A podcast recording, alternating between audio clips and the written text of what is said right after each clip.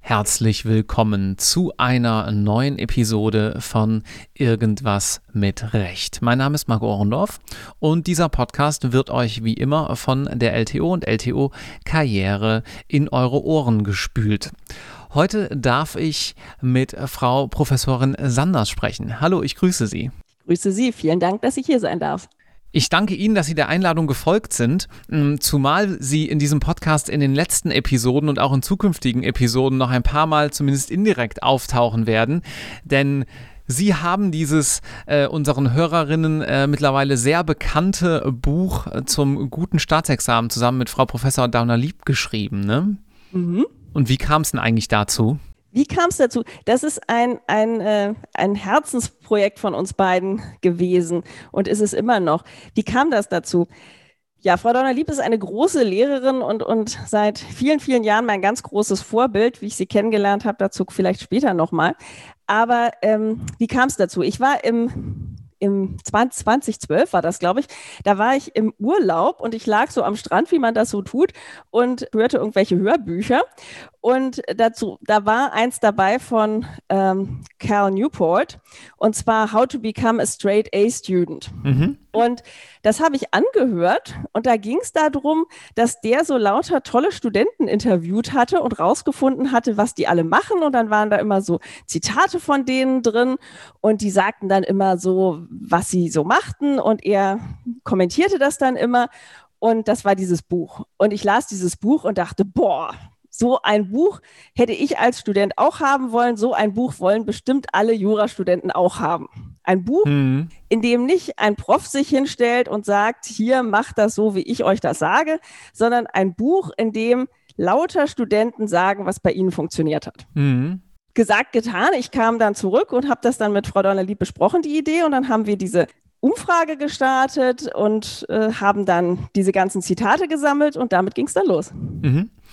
Und wie kam überhaupt Ihr Interesse dafür zustande, dass Sie sagen, hm, eigentlich müsste man sowas für Studierende mal machen, weil man könnte ja auch sagen, naja, Sie hätten ja auch forschen können in der Zeit. Ja, erstens mal, also damals war ich ja noch lange nicht habilitiert. Ähm, damals war ich, hatte ich gerade angefangen, über meine Habilitation nachzudenken. Ähm, warum? Ja, weil mich Lehre und Lernen immer total begeistert hat. Also ich le lerne wahnsinnig gerne und seit ich an der Uni mitarbeite, unterrichte ich auch unheimlich gerne. Und ich mhm. finde, das ist mit das Schönste, was man an der Uni machen kann, sich in Kontakt mit anderen Menschen zu begeben und so gemeinsam gemeinsam sich, sich zu entwickeln, eben den neueren Juristen zu helfen, über Jura nachzudenken, aber auch von ihnen was gleichzeitig zu lernen. Für mich ist Lehre immer so ein Austausch. Also ich mache Vorschläge, wie man Dinge machen kann und die Studierenden nehmen die an oder und geben mir Feedback dazu. Und das ist eigentlich die Art, wie ich das unheimlich schön finde und nicht, dass ich da vorne stehe und was erzähle, weil ich immer denke, ja, wer bin ich denn, dass ich das so viel besser wissen soll als die, die, die mir zuhören. Hm. Und zumal man ja auch, wenn man mal äh, doziert oder lehrt oder irgendwo in einer anderen Form Wissen vermittelt, äh, häufig zwei Dinge feststellt. Zum einen aufgrund des Feedbacks und der Interaktion, ach guck mal, das kannst du vielleicht noch einfacher sagen, ohne den Inhalt jetzt äh, zu sehr zu verkürzen. Hätte man noch didaktisch ein kleines bisschen präziser formulieren können. Und zum anderen gibt es aber natürlich auch inhaltliche Punkte, wo man sagt, ach schau mal, den Aspekt hatte ich vielleicht noch nicht bedacht oder den kann man noch ein bisschen stärker betonen. Mm, absolut, absolut. Das ist ja auch etwas, was zum Beispiel Frau Donner-Lieb immer sagt, dass sie aus jeder ihrer Veranstaltungen, wenn sie da rausgeht, noch was mitnimmt. Das war übrigens mhm. bei ihrem Mann auch so. Den lernte ich kennen, da war ich noch eine Studentin in meinen ersten Semestern da hatte ich gerade sie kennengelernt und ihn dann auch. Und dann tanzten wir bei einer Party zusammen. Und ich dachte so als kleine Studentin, ach, was sage ich jetzt zu dem großen Professor? Und, und machte dann so eine Bemerkung wie, ähm, was er denn jetzt gerade lehrt. Und dann sagte er, ja, ähm, Schuldrecht, Bereicherungsrecht. Und ich machte dann so die etwas blöde Bemerkung, ja, langweilt Sie das denn jetzt nicht schon seit 30 Jahren? Und dann guckte er mich an und seine Augen leuchteten. Und dann sagte er, ich beginne gerade es zu verstehen. Sehr schön. Und das fand Lassen ich total toll. Lassen Sie uns mal dabei ein kleines bisschen bleiben und äh, das vielleicht auch so etwas äh, zur, ähm, zum Thema dieser Episode machen. Nämlich die Frage, Welche Persönlichkeiten bewegen einen eigentlich auf dem Weg und wie findet man auch so ein kleines bisschen seinen Weg als äh, Jurastudentin? Äh, eine Methode, die würde ich euch natürlich wärmstens ans Herz legen, ist einfach alle Folgen dieses Podcasts zu hören. Da hat man zumindest Vorbilder. Aber das äh, muss ja jetzt nicht unbedingt äh, die absolute äh, Zündung herbeiführen, dass man sagt, so, meine Berufung ist es jetzt, ABCD zu machen. Was würden Sie sagen? Wie haben Sie Ihren Weg gefunden? Und wie sah der eigentlich genau aus? Da haben wir noch gar nicht so richtig drüber gesprochen. Wir wissen, Sie sind Professorin, aber was Sie davor gemacht haben, müssen Sie den Zuhörenden bitte auch noch kurz äh, schildern. Das mache ich sehr gerne. Ich komme aus Berlin und ähm, meine Eltern, also ich komme aus einem Künstlerhaushalt. Meine Mutter war eine relativ bekannte Filmregisseurin, Helma Sanders Brahms, wenn jemand sie googeln möchte. Um, und mein Vater ist ein ziemlich berühmter Kameramann, der heißt Thomas Mauch. Der hat so Filme gemacht wie Fitzgeraldo und Agirre mit so Regisseuren wie Werner Herzog und so schwierigen äh, Schauspielern wie Klaus Kinski. Und ähm, mhm. meine Eltern waren unglaublich beeindruckende Persönlichkeiten, insbesondere meine Mutter, bei der ich aufgewachsen bin. Und ich habe bei denen immer so gesehen, dass es so ein, das sind so Leute, die so eine wahnsinnige Berufung haben. Ne? Also meine Mutter wusste angeblich schon mit vier Jahren, dass sie Künstlerin werden wollte und so. Und ich war dann also irgendwann so in den Teenager-Zeiten und ich dachte, hm, ich bin jetzt schon deutlich älter als vier und ich weiß noch nicht so, was ich werden will. Das ist ja irgendwie doof. Und ich habe dann auch die künstlerischen Sachen ein bisschen ausprobiert, aber eigentlich war es klar, dass ich da nicht so die Begabung für habe. Und ich habe auch immer irgendwie gedacht, wenn man jetzt so das macht, was seine Eltern machen, dann muss man das irgendwie total gut finden. Also ich finde es irgendwie schade, wenn jemand das macht, was seine Eltern machen, nur weil ihm nichts anderes einfällt. Das ist irgendwie mhm. traurig. Und deswegen ähm, habe ich dann irgendwie so ein bisschen überlegt und ähm, dann ähm, habe ich, äh, ich habe auch so in verschiedenen Schulstücken mitgespielt und einmal, da hatte ich eine ziemlich große Rolle, da sagte meine Mutter mir dann nach der Premiere, Kind, ich denke, du solltest Jura studieren. Aber nicht, weil sie eine Anwältin oder Richterin gespielt haben, sondern weil sie. Nee, nee, nee. Okay. ich war offenbar nicht besonders gut in der Rolle. Und dann habe ich gedacht, na gut, ähm, ich mochte auch gerne Geschichte in der Schule und so und dachte dann, na ja, mit Geschichte, da kann man ja dann irgendwie nur Lehrer oder Professor werden. Das mache ich dann mal lieber nicht, ähm, sondern dann gucke ich mir das mit diesem Jura mal an und habe dann Praktika gemacht und so und naja. Und meine Familie dachte natürlich auch super, dann wirst du Urheberrechts Rechtsanwältin. Ne? Dann beschützt du sozusagen unser geistiges Eigentum. Mhm. Und dann dachte ich, naja, das ist, dann kriege ich vielleicht immer einen Job damit und, und ja. Und dann fing Jura an. Und Jura fand ich dann total großartig. Ich hatte so Professoren, auch schon in Berlin damals an der Humboldt, die mich total begeistert haben. Und zwar deswegen, weil es so echte Menschen waren. Ich finde immer Professoren toll, die wirkliche Menschen sind und nicht so Juramaschinen, sondern Menschen, wo man das sieht, da hat jemand Gefühle und ist so als ganzer Mensch da vorne tätig. Ne? Mhm. Und so einen Professor hatte ich am Anfang auch. Bei dem wurde ich dann auch SHK und dann kam ich trotz meines nicht so tollen Abis in die Studienstiftung. Und dann habe ich auf dem einer Sommerakademie eben mein großes Vorbild getroffen. Das war Frau Dorner-Lieb. Und ähm, ich sah sie an irgendeinem so Abendessen. Ich saß Rücken an Rücken mit ihr mit so einem, an so einem Tisch.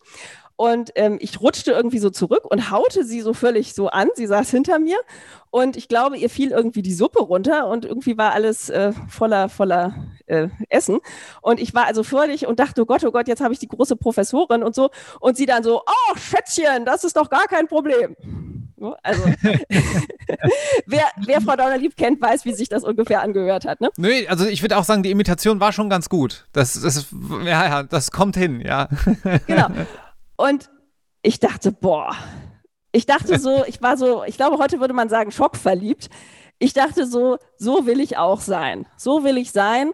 Und dann habe ich so Reden von ihr gehört, dann hat sie so Vorträge da gehalten und ich dachte, boah, genau so will ich sein, genauso mitreißend und nett und zugänglich und präzise.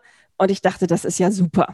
Und ich will Professorin mhm. werden und ich will genauso Professorin werden wie Sie und ich will Professorin für Gesellschaftsrecht werden. Ich hatte noch gar keine gesellschaftsrechtliche Vorlesung damals gehört, aber ich dachte, genau das will ich, will ich machen. Ich will das mhm. so machen wie Sie. Mhm. Ja, und dann hat sie, glaube ich, darüber, über diese Begeisterung erstmal etwas gelacht, aber immerhin ist es passiert. Äh, haben Sie ihr das dann direkt gesagt oder hat das noch ein paar Wochen oder Monate gedauert? Also ich habe ihr, glaube ich, damals schon gesagt, dass ich bei ihr promovieren will und äh, ich habe ihr kurz danach auch gesagt, ich will Professorin werden. Und ich habe ihr gesagt, ich will Professorin werden, noch bevor ich überhaupt mein erstes Staatsexamen hatte. Ach, interessant. Und da hat sich dann auch nichts mehr dran geändert, ja? Also das war nein, dann auch. Nein, und zwar deswegen, weil, also einerseits war das sie und andererseits war es so ein Moment, ähm, das erste Mal, als ich eine wissenschaftliche Idee hatte. Da sah ich so einen Aushang für so einen juristischen Aufsatzwettbewerb von der ZOP. Die haben immer diesen so einen Preis, den sie ausschreiben. Und die Ausschreibung sah ich. Und dann kam mir in dem Moment eine Idee, was ich da einreichen würde. Und das mhm. war, ich weiß nicht, ob Ihnen das schon mal passiert ist. Manchmal hat man doch so Ideen. Vielleicht war auch diese Idee mit dem Buch so eine. Da hat man so das Gefühl, man hat so ein, so ein Blitz schlägt so ein. Und man sieht so kurz in diesem, in diesem Licht dieses Blitzes etwas, was man erreichen möchte, was man machen möchte. Ja, ich, ich habe letztens ein ganz spannendes Video gesehen. Wir verlinken das mal hier in den Show Notes. Und zwar ein äh, Mensch mit einem absoluten Gehör. Der hat ein Lied von Metallica gehört. Äh, er selber hat wohl äh, einen ganz anderen Musikgeschmack und angeblich dieses Lied noch nie gehört vorher. Und dann hat er, äh, saß er am Schlagzeug und sollte das nachspielen. Relativ schwierig zu spielen. Und nach so zwölf Sekunden äh, fing er an, seine Hände mitzubewegen und sah vor seinem inneren Auge, was er er gleich tun wird, ja, weil er einfach äh, da so eine ganz starke äh, Vorstellung, sagen wir mal, Vision würden vielleicht andere sagen, äh, hatte. Sowas in die Richtung, ne, dass man so ein finales Produkt schon sieht, obwohl man noch gar nicht genau weiß, äh, wie man da hinkommt, aber einem ist klar, das könnte und man weiß eigentlich auch schon, das wird was. Ja, genau. Also mhm. man weiß vielleicht auch noch nicht so die, die, die genaue, die Einzelheiten davon, ne? aber man hat so eine Idee, wo es so hingehen sollte. Ne? Mhm, genau. Und das ja. hatte ich damals auch schon. Und dann dachte ich so, boah, dieses Gefühl will ich wieder haben. Mhm. Und im Grunde als Wissenschaftlerin suche ich eigentlich immer danach, irgendwie so inspirierend zu sein wie Frau Dauner-Lieb und ähm, Ideen zu finden, die ich in solchen Aufsätzen und solchen Sachen umsetzen möchte. Mhm. Okay. Und was haben Sie sich denn eigentlich während des Referendariats dann noch angeschaut, sozusagen, als äh, dann ja wahrscheinlich eher Pflichtstation? Ja, es war wahrscheinlich wirklich ein bisschen eine Pflichtstation, wobei ich das Referendariat toll fand. Das ist, ich finde das Referendariat auch eine super Sache. Aber bei mir war eigentlich damals schon immer klar, wenn ich gut genug dafür bin, dann will ich Professorin werden. Aber mhm. ich habe mir auch alles andere angeguckt. Ich habe mir die ich habe mir, klar, ich war in einer, in einer, Zivilstation, in einer Kammer für Handelssachen. Ich hatte einen ganz tollen Ausbilder in der Staatsanwaltschaft, der war ganz großartig. Der ist danach, der war sehr schwer krank und ist dann gestorben. Und ich war, ich habe eine Wahlstation in der äh, Law Commission for England and Wales gemacht. Das ist sozusagen ein Teil des Justizministeriums in Großbritannien, der Gesetzesentwürfe vorbereitet. Da mhm. ist es eigentlich nichts, wo man eine Referendarstation macht, aber ein Dozent aus Oxford hatte mich dahin vermittelt und ähm, ich fand das alles total toll. Es hat mir riesig viel Spaß gemacht, aber ähm, ich hatte dann so ein bisschen das Gefühl, dass ähm, ich nicht so eine richtige Wahl habe. Also, dass diese ganzen Wege, die könnte ich alle gehen, aber der Weg, den ich gehe, ist eben der an die Uni. Okay. Dann äh, lassen Sie uns mal überlegen, vielleicht gemeinsam, was man daraus sozusagen als Learning, wenn man das jetzt hier äh, gerade anhört, äh, ziehen kann. Ich würde mal als erstes Learning in den Raum stellen, nicht Rollen sind wichtig, sondern individuelle Persönlichkeiten, die eine Rolle ausfüllen, oder? Genau, genau. Und zwar würde ich auch sagen, dass man, wenn man jemanden spannend findet oder jemanden, der etwas Spannendes macht, dass man den dass man den oder die Sache sich näher angucken soll und sagen können, was begeistert mich daran, ja? Mhm. Und diese Person muss gar nicht perfekt sein, sondern ich muss sozusagen gucken, was reagiert in mir auf diese Person. Ne? Also mhm. ähm, was ist das, was in mir, was darauf reagiert und wie kann ich dem folgen? Ne? Und dabei neugierig auf sich selbst auch sein und auf das Gegenüber. Wie mache ich das denn, wenn ich im Jurastudium bin? So ganz konkret. Was kann ich denn da tun? Ich kann zum Beispiel in der Vorlesung, klar, ich kann in meinen in den Vorlesungen mitmachen ähm, und und versuchen, mich im Grunde für das zu begeistern, was da vor mir liegt. Ne? Also ich habe immer im Referendariat, haben die Leute in meiner Lerngruppe immer wahnsinnig gelacht, wenn ich gesagt habe, Jura ist spannend. Also Jura ist auch spannend und auch wenn man irgendwas macht, was vielleicht nicht so, also auch, auch Verwaltungsrecht ist spannend. Aber ähm, ich glaube, also man soll sich, ich würde raten, dass man sich einlässt auf das, was man macht, auf das, das Vorlesungsfach. Und das, dann würde ich raten, dass man versucht, Veranstaltungen außer der Reihe zu machen also Seminare mhm. vielleicht, auch eine ungewöhnlichere Vorlesung mal. Und immer dann, wenn man das Gefühl hat, oh, das ist eigentlich interessant, dann versuchen die ein bisschen nachzugehen. Mhm. Also wenn man zum Beispiel auch, ein, auch ein toll, jemanden Professor hat, den, den man spannend findet, dass man vielleicht versucht, bei dem zu arbeiten als studentische Hilfskraft oder bei dem Seminar mal zu machen oder wenn man einen spannenden Praktiker sieht, ne, das kann einem ja im Schwerpunkt zum Beispiel passieren, mhm. dass man ähm, dass man einfach den fragt, ob man vielleicht mal ein Praktikum bei ihm machen kann oder ob man ein bisschen, also Fragen stellen, was ähm, zu dessen Arbeit oder so. Also ich glaube, je neugieriger man ist auf andere Menschen, desto bereitwilliger erzählen sie einem auch was. Ja, und es ist ja im Übrigen auch so, dass trotz der ähm, stressigen Zeit, die wir immer wieder in allen Berufen haben, und ich würde sagen auch alle äh, Gäste in diesem Podcast durch die Bank äh, immer mal wieder, doch, also 95 Prozent der Juristen, die ich kenne, sehr äh, hilfsbereit sind, wenn man nur nett fragt und vielleicht auch ein kleines bisschen offenlegt, wo man selber gerade steht, ähm, was auch so die konkrete Frage ist, die man hat. Denn wir wissen ja alle, dass es da so zwei, drei äh, Bösartigkeiten Möglichkeiten auf dem Weg gibt bis zum Volljuristen und äh, da ist man dann doch immer ganz, ganz happy, wenn man ein bisschen aushelfen kann, oder? Ja, absolut. Ich glaube auch, dass eigentlich fast alle Juristen gerne Mentoren sind. Also eigentlich über das, was wir ja reden, ist jetzt eigentlich die Frage, wie findet man einen Mentor, nicht? Ja, klar. Genau. Und wie findet man einen Mentor? Heißt nicht im Grunde, wie finde ich jemanden, der meine Arbeit für mich macht? Ne? Also das heißt nicht, ich suche mir mal jemanden und der, der macht sozusagen alles für mich, sondern ich finde jemanden, den ich spannend finde und bitte dem, dass er mir ein bisschen hilft auf meinem Weg.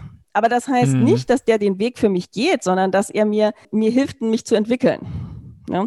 Es mhm. gibt von, von dieses Buch von Sheryl Sandberg, ne, Lean In, da gibt es so eine Stelle drin, wo irgendjemand sagt, ein, ein Mentor, wenn ich einen Mentee finde, dann sehe ich etwas in dem Menschen, was ich zum Wachsen bringen möchte.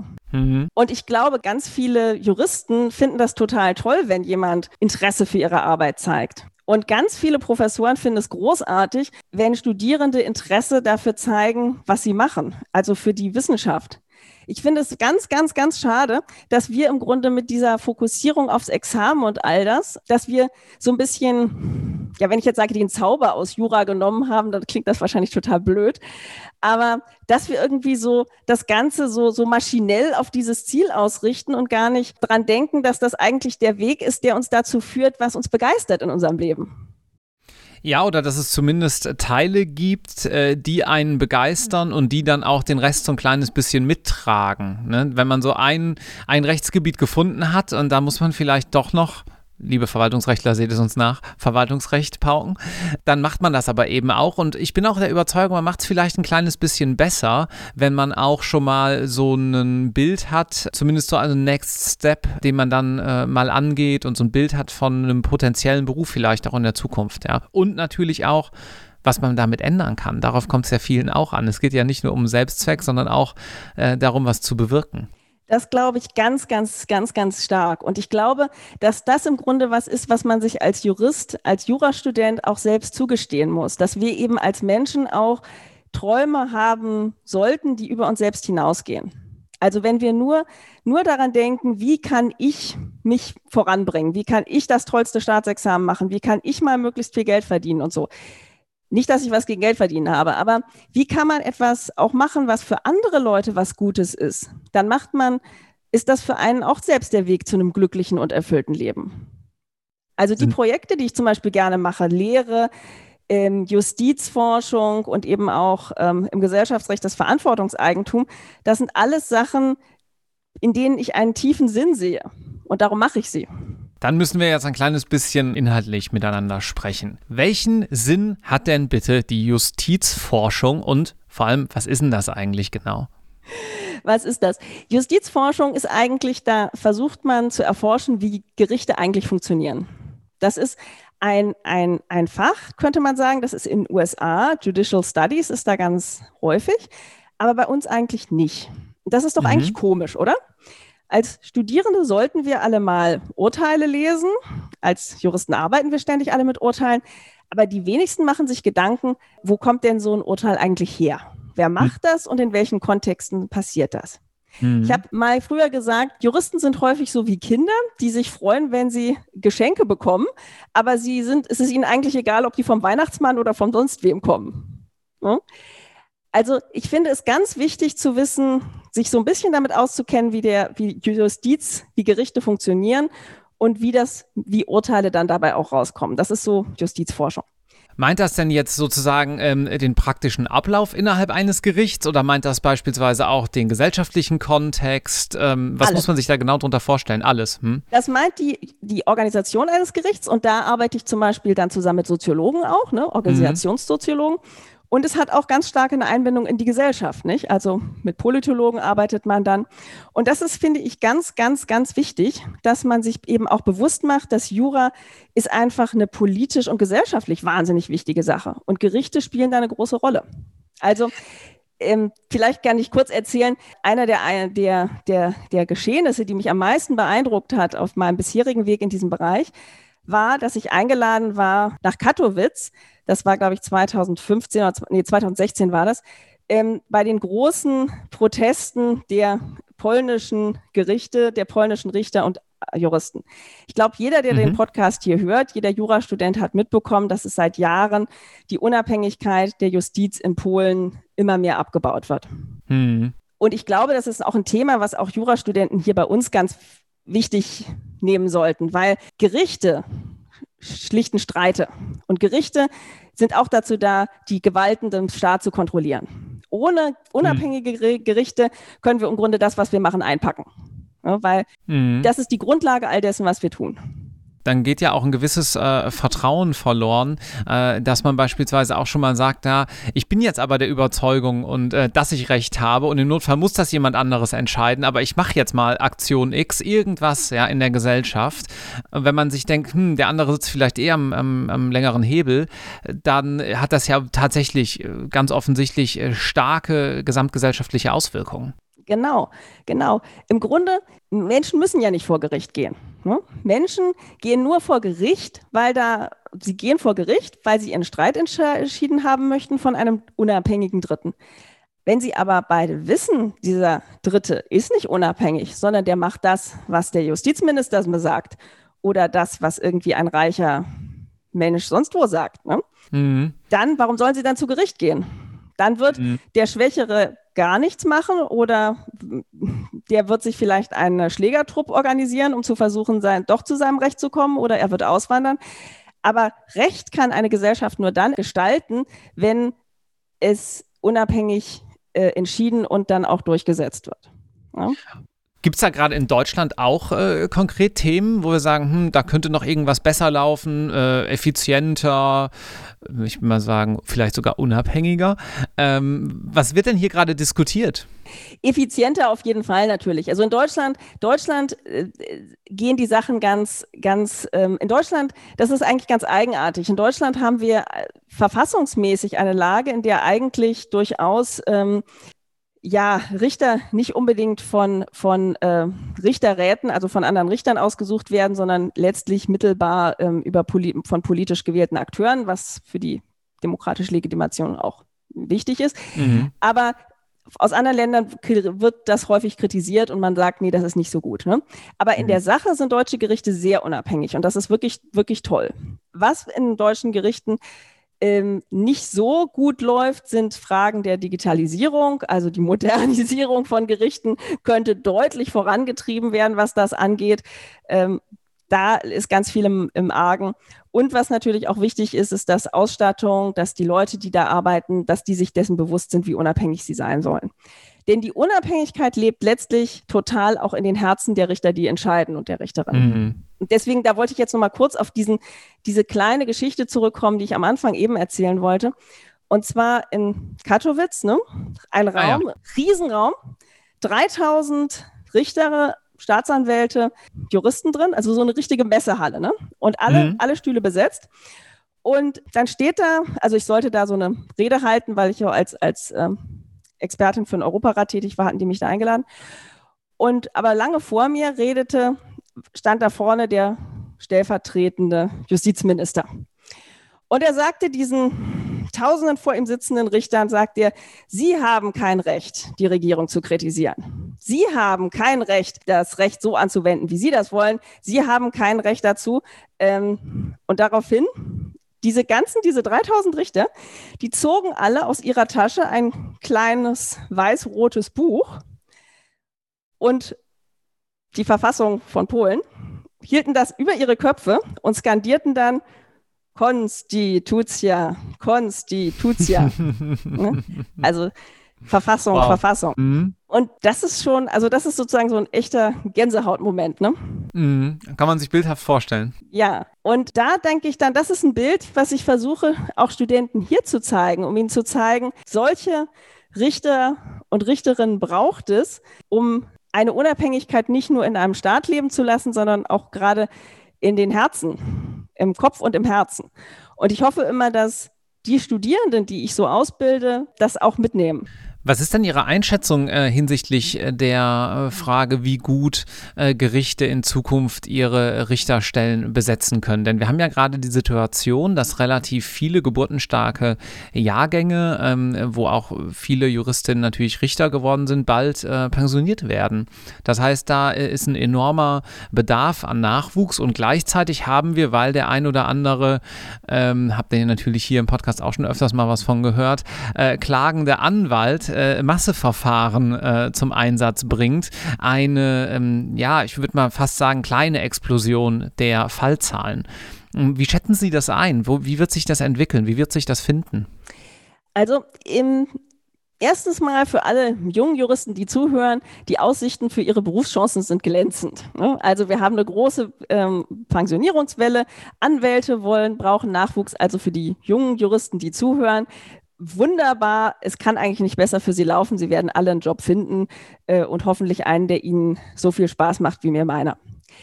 Das ist sozusagen für die jungen Juristen. Für die ganzen Organisatoren dahinter ist das natürlich schon echt eine Herausforderung, mhm. weil wir haben immer weniger Juristen. Also die Zahlen derjenigen, die Examina machen, nimmt eher ab. Wir haben diese ganzen Stellen, die wir alle neu besetzen müssen. Und die Zahlen derjenigen, die dann mit VB und so abschließen, werden ja natürlich auch nicht größer. Und mhm. traditionellerweise sagte ja die Justiz immer gerne, ne, Doppel-VB und so. Aber darauf besteht sie ja schon gar nicht mehr. Also in, in meiner Region im OLG-Bezirk Hamm kann man zum Beispiel auch gut, gut mit zwei befriedigend Richter werden inzwischen. Mhm. Also mhm. Die, die Justiz wird mit den Noten nach unten gehen, also wird auf die Leute zugehen. Und das ist, glaube ich, auch gar keine, gar keine schlimme Sache, weil ähm, also ich glaube fest daran, dass ein guter Richter nicht nur einer mit tollen Examina ist, sondern auch jemand, der menschlich in der zwischenmenschlichen Ebene drauf hat. Und deswegen glaube ich, dass das vielleicht für die Justiz gar nicht so schlecht ist, ähm, auch vielleicht, dass sie dann bei den Auswahlen darauf achten wird. Aber das heißt natürlich, ähm, dass, dass es in der Justiz, dass sich die Justiz auch ein Stück weit verändern muss, wahrscheinlich. Also, dass man mehr auf die Leute zugehen muss. Also, früher war es eben so, ähm, die Leute, die man gut fand in den, in den ersten, im ersten Staatsexamen oder im, im, zweiten Staatsexamen dann, wenn der Prüfer dann jemanden fand, den er gut fand, dann sagte er ihm, ach ja, wir könnten sie ja einstellen als Richter. Ne? Also das war sozusagen so der Ritterschlag, der dann kam nach dem Examen.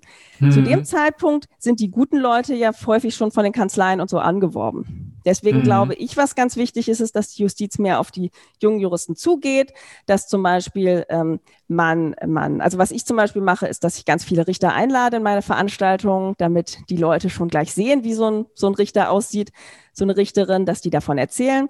Und ich glaube auch, dass es ganz wichtig ist, dass die Justiz ähm, auch bei den Referendaren und vielleicht sogar früher eben zeigt, es ist toll bei uns zu arbeiten. Und dass mhm. sie dann auch auf die Leute zugeht und ein kleines bisschen, ja, also ein bisschen um die Leute wirbt. Dass sie nicht so gut zahlen können wie die Großkanzleianwälte, das wird, glaube ich, immer so sein. Es wäre natürlich schön, wenn die Einstellungsgehälter auch ein bisschen höher wären, aber man kann nicht erwarten, dass das so viel wird wie in, der, in, der, in Großkanzleien. Aber ich glaube, dass das eigentlich, das ist ja nicht das Einzige, worum es Leuten geht, wenn sie arbeiten, nicht? Also jedenfalls wir beide machen sicherlich unsere Dinge, weil wir sie toll finden und nicht nur, weil wir damit viel Geld verdienen. Ja, das stimmt.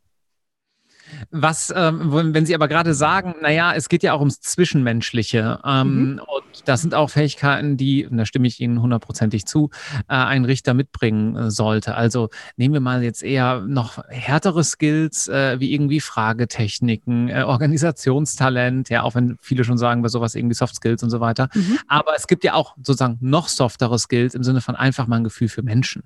Ja. Mhm. Ähm, dann frage ich mich manchmal, tun wir denn da in der Ausbildung genug? Könnte man da noch mehr tun, dass man auch da so ein bisschen geschulter reingeht? Ich sage das vor dem Hintergrund, dass meine Freunde, die Richterinnen geworden sind nach dem Referendariat, sagen, boah, also die ersten Jahre sind oder waren wirklich lange Stunden und äh, auch teilweise äh, viele Überforderungen, weil man dann einfach mit der Realität zu tun hat und da bereitet dich eben das Referendariat dann doch nur einen kleinen Teil drauf vor. Naja, oder ist das was, da sagt man, es muss halt so sein, so ist es eben, kaltes Wasser. Ja, ein bisschen kaltes Wasser kann man wahrscheinlich nicht so ganz vermeiden in jedem Beruf. Ne? Also mhm, ähm, klar.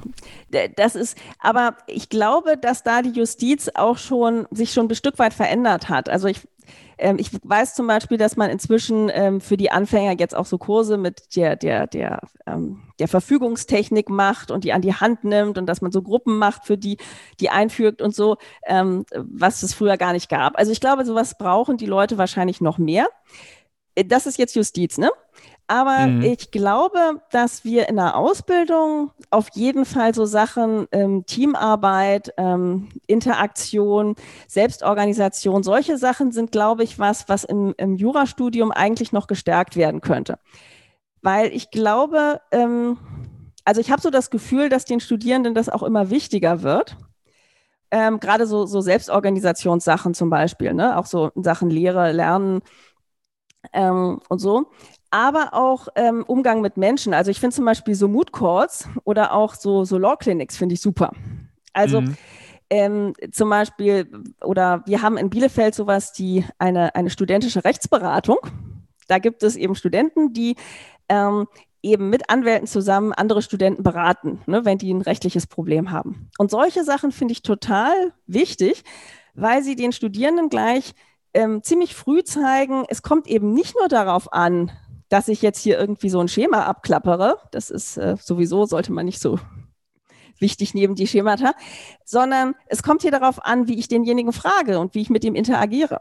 Und ich mhm. glaube, also eigentlich sowas müsste eigentlich zu einem Pflichtstoff gehören, dass man an so einer Sache, an einem Moodcourt oder sowas, ähm, geradezu pflichtmäßig teilnehmen muss.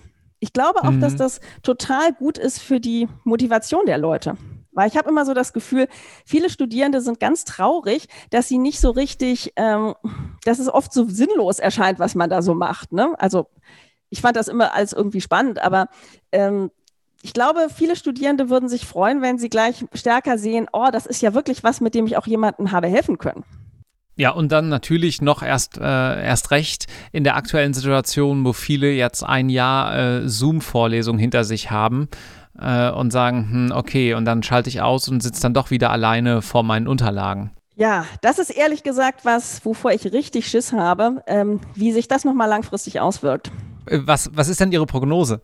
Also ich habe die Befürchtung, dass Studierende, also dass wir, wir gehen jetzt ins dritte Semester Online-Lehre. Mhm. Und wir gehen da rein und das heißt, wir haben jetzt Leute, die ins dritte Semester kommen und noch nie in einem Hörsaal waren und die noch nie mit Studierenden interagiert haben im Hörsaal, die noch nie auf einer Studentenparty waren, die noch nie irgendwie in der Mensa zusammengesessen haben und da Leute angequatscht haben und ne und ähm, die zu Hause sitzen seit Monaten, ohne, ohne wirklich zu interagieren mit anderen Leuten. Und ich finde das mhm. ganz furchtbar.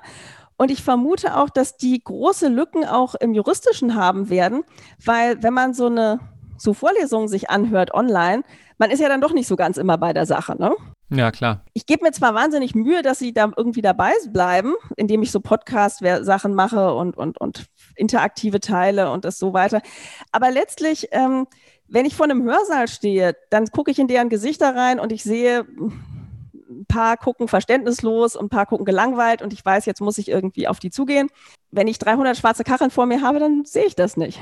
Mhm. Und ich bin ja noch die allerunwichtigste in deren Leben. Ne? Die brauchen die Leute rechts und links, mit denen sie, die sie kennenlernen können. Und ich vermute ja. halt, dass die Leute, die da rauskommen, wahrscheinlich echt Schwierigkeiten haben werden, so ihren Weg zu finden.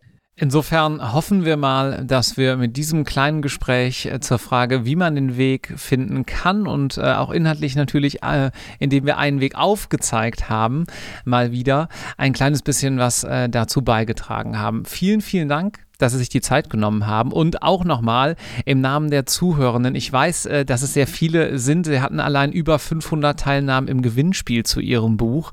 Äh, vielen Dank, äh, dass Sie sich die Mühe machen, sich da auch so zu engagieren und dieses schöne Buch verfasst haben. Danke. Danke Ihnen. Tschüss.